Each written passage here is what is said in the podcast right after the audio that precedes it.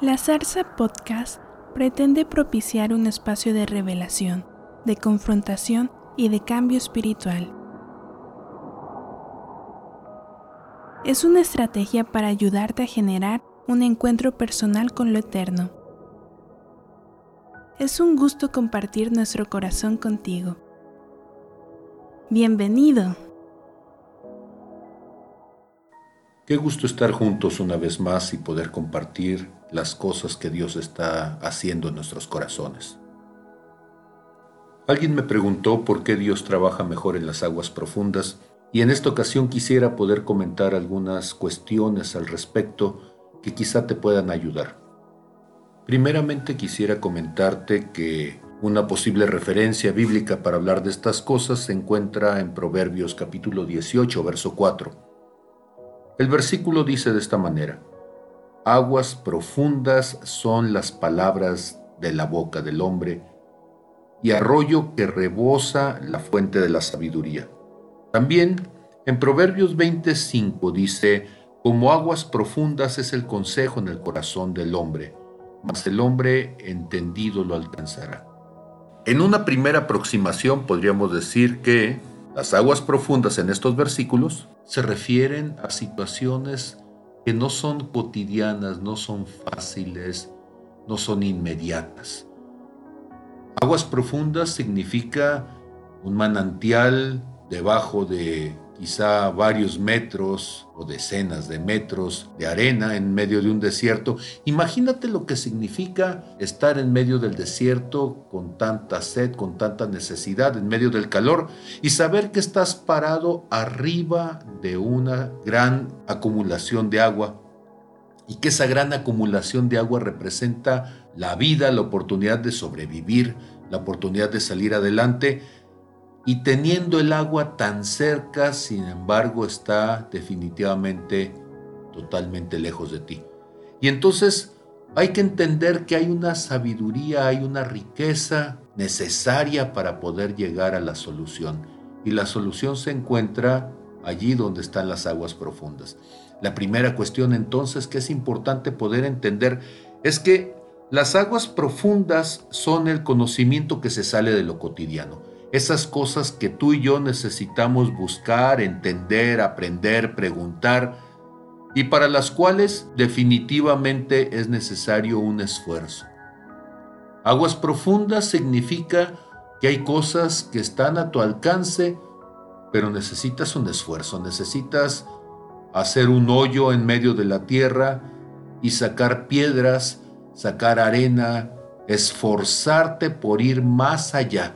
Hay cosas que están al alcance del entendimiento humano, definitivamente, pero no cualquiera las alcanza porque los simples y los poco entendidos se conforman con lo que está al nivel de la superficie, con lo que está al alcance de todos. Y entonces la primera cuestión para hablar de aguas profundas es que las aguas profundas te van a llevar a salir de la orilla, del espacio, del confort. Si estuviéramos hablando de aguas profundas en el mar o en un lago, significa salirte del espacio de la seguridad, del espacio donde tú tienes el dominio y el manejo de la situación, allí en tu tierra firme, allí en el espacio donde tú te sientes seguro. Y entonces quiero que me acompañes, por favor, a una historia en el Nuevo Testamento. En el Evangelio según San Lucas, en el capítulo 5 nos dice que aconteció que estando Jesús junto al lago de Genezaret, el gentío, la multitud se agolpaba sobre él para oír la palabra de Dios. Y él vio dos barcas que estaban cerca de la orilla del lago, y los pescadores, habiendo descendido de ellas, lavaban sus redes. Eso implica que ellos ya habían terminado su jornada. ¿eh? Eso implica que ya habían salido en la madrugada, habían echado las redes. Seguramente, si uno viera a los pescadores ya limpiando la barca, limpiando las redes, diría, terminó el trabajo, ya tienen sus peces, ahora están limpiando todo para poder ir y venderlo. Y entonces, cuando él ve estas dos barcas que están cerca de la orilla, donde están estos pescadores, que ya están en tierra firme, en su seguridad, rumbo a ir con sus familias, que están lavando sus redes, Dice que entrando en una de aquellas barcas, la cual era de Simón, ahora entendamos esto, este Simón al que posteriormente Jesús le llamará Pedro, no conocía a Jesús. Jesús no le conocía a él seguramente y él entonces le ruega que la aparte un poco de la tierra firme y sentándose en la barca, enseñaba desde la barca a la multitud. Cuando termina de hablar le dice a Simón, vamos mar adentro, boga mar adentro, rema, y vamos a echar sus redes para pescar. ¿Por qué lo está haciendo? Porque Jesús les dice, vamos mar adentro, porque Jesús se había subido a la barca, Jesús había estado allí con ellos y lo que encontró no fue una barca llena de peces, lo que encontró no fue el fruto de una noche de esfuerzo, lo que encontró fue una barca vacía, donde las redes que estaban lavando probablemente ni siquiera necesitaban ser lavadas porque no habían pescado nada. Decirle vamos mar adentro es un acto de gentileza de Dios. Es un acto de preocupación de Dios, de decir, veo tu fracaso, veo tu necesidad, veo que necesitas de mi ayuda y la manera en que yo puedo ayudarte es llevándote mar adentro. Yo voy a ir contigo.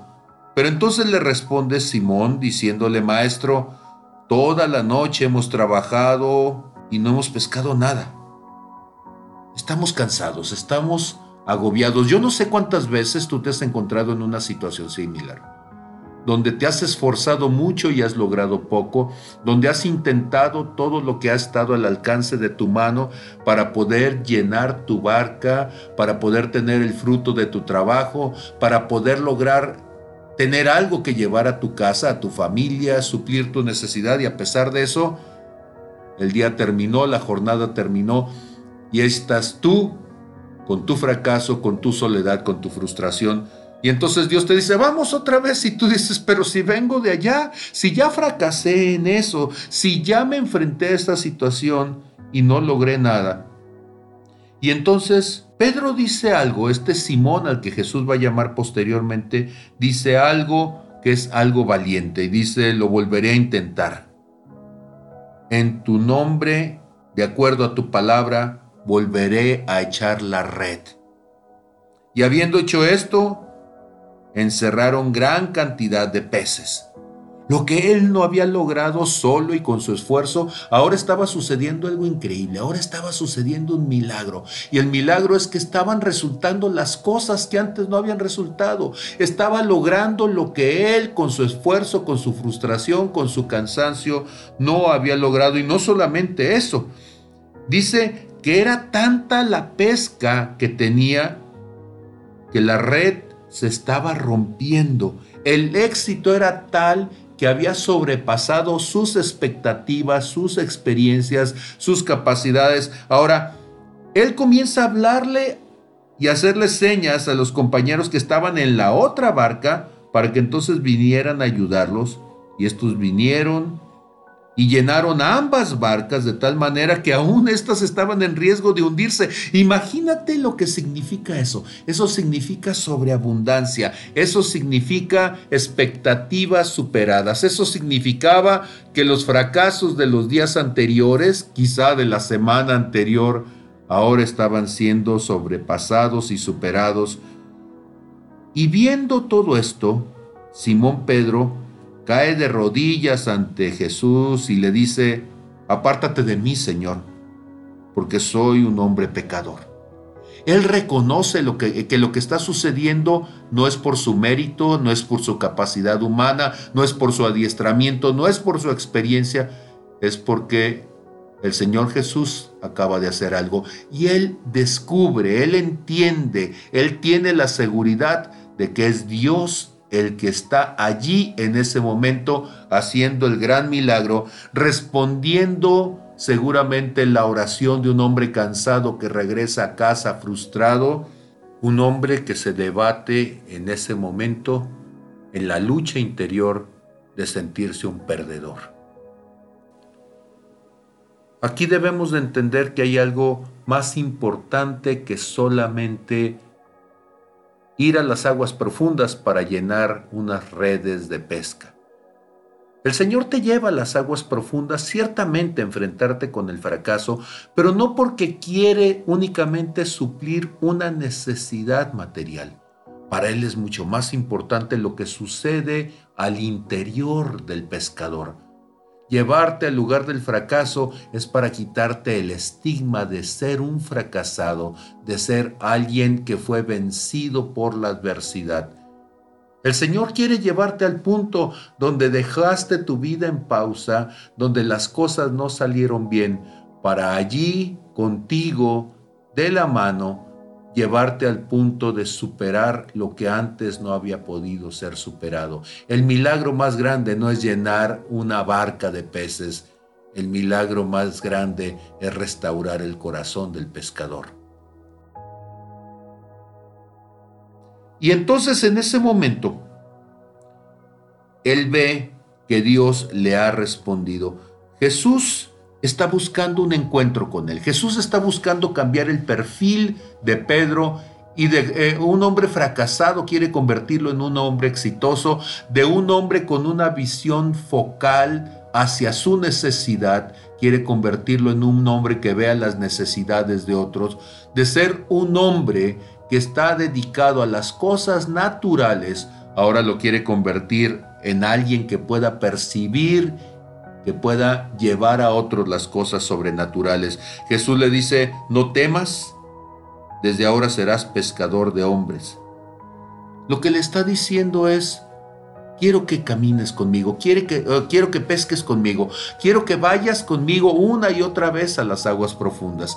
Las aguas profundas se convierten entonces en la invitación de Dios para llevarte al lugar de tu fracaso, al lugar de tu miedo, al lugar de tu frustración, al lugar donde tú intentaste una y otra vez sobreponerte a todas las cosas que no habías podido lograr. Y a pesar de todo, regresabas una y otra vez, día tras día, sintiendo que no podías. ¿Por qué para Dios es importante eso? Porque recuerda que la relación que Dios está buscando contigo es una relación de compañerismo, es una relación de amistad profunda, una relación donde tú puedas ver que te conviene la amistad con Dios. Hay tanta gente que se acerca a Dios, es cierto, por un beneficio, pero por un beneficio material, por un beneficio económico, cuando en realidad el beneficio más grande es el beneficio de la amistad.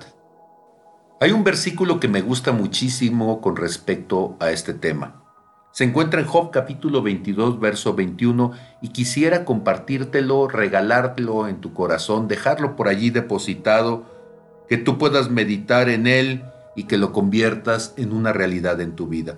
Dice Job capítulo 22, verso 21, Vuélvete ahora en amistad con Él y tendrás paz, y por ello te vendrá bien. Vuélvete ahora en amistad con Dios. Conviértete en amigo de Dios. Yo no sé cuántas veces Dios ha andado detrás de ti, cuántas veces Dios te ha llamado y no le has contestado, cuántas veces te ha mandado un mensaje, yo no sé, ahora sería un WhatsApp, ¿Cuántas veces Dios te ha posteado algo en tu vida? ¿Cuántas veces han sucedido cosas extraordinarias? ¿Cuántas veces Dios te ha acompañado a las aguas profundas, al lugar de tu fracaso? Y no hemos podido hacer una amistad con Él. Yo en este momento te invito, vuélvete en amistad con Él. Y cuando tú te vuelvas amigo de Dios comenzarán cosas extraordinarias. Tu barca comenzará a llenarse.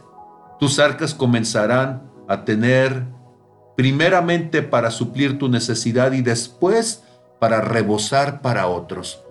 Pero no solamente eso, sino que la angustia, el dolor, la soledad, aquellas cosas que te han aquejado en tus tiempos de fracaso y de necesidad, serán superadas. Tú tendrás paz, te sentirás completo, te sentirás pleno. Y dice como consecuencia, por ello te vendrá bien.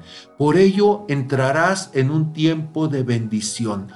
Y la palabra bendición significa el decir bien, el declarar bien, no solamente para ti, sino sobre otros, y no solamente tú hacia ellos, sino otros hacia ti. Bendición significa que cambiará tu discurso sobre la vida, cambiará tu referencia sobre lo que está sucediendo. La gente muchas veces le preguntas, ¿y tú cómo estás? Y la gente dice, ay, si supieras cuánto sufro, si supieras qué mal me ha ido, si supieras el dolor que tengo, si supieras lo que he fracasado. Pero cuando Jesús se sube a tu barca, cuando Jesús está contigo en cada momento de tu vida, tú lo sabes porque comienza un discurso nuevo. Y ahora tú comienzas a decir, no sabes las cosas que me han estado sucediendo de una manera increíble. Yo no sé cómo, pero me está empezando a ir bien. Yo no sé cómo, pero está cambiando mi visión de la vida. En lugar de que mi queja sea constante, ahora hay gratitud, ahora hay alabanza, ahora hay gozo, ahora hay plenitud en lo que hago.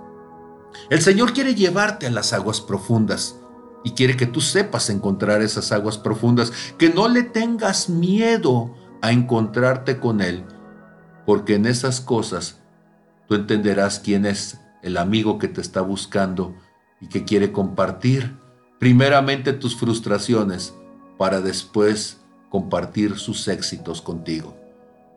En este tiempo yo te bendigo y declaro que tu tiempo con Dios será maravilloso y que tu búsqueda de Él será recompensada con su presencia. Te bendigo con todo mi corazón. Espero que estas reflexiones te ayuden a generar un encuentro personal con el Eterno. Es nuestro profundo deseo que, al igual que la zarza, tu corazón permanezca siempre ardiendo. En nuestra página oficial de Facebook, zarza.podcast, te pedimos que nos compartas algunos de los temas que te interesaría que abordáramos en los siguientes podcasts. Será un privilegio colaborar en tu proceso de búsqueda personal. Hasta la próxima.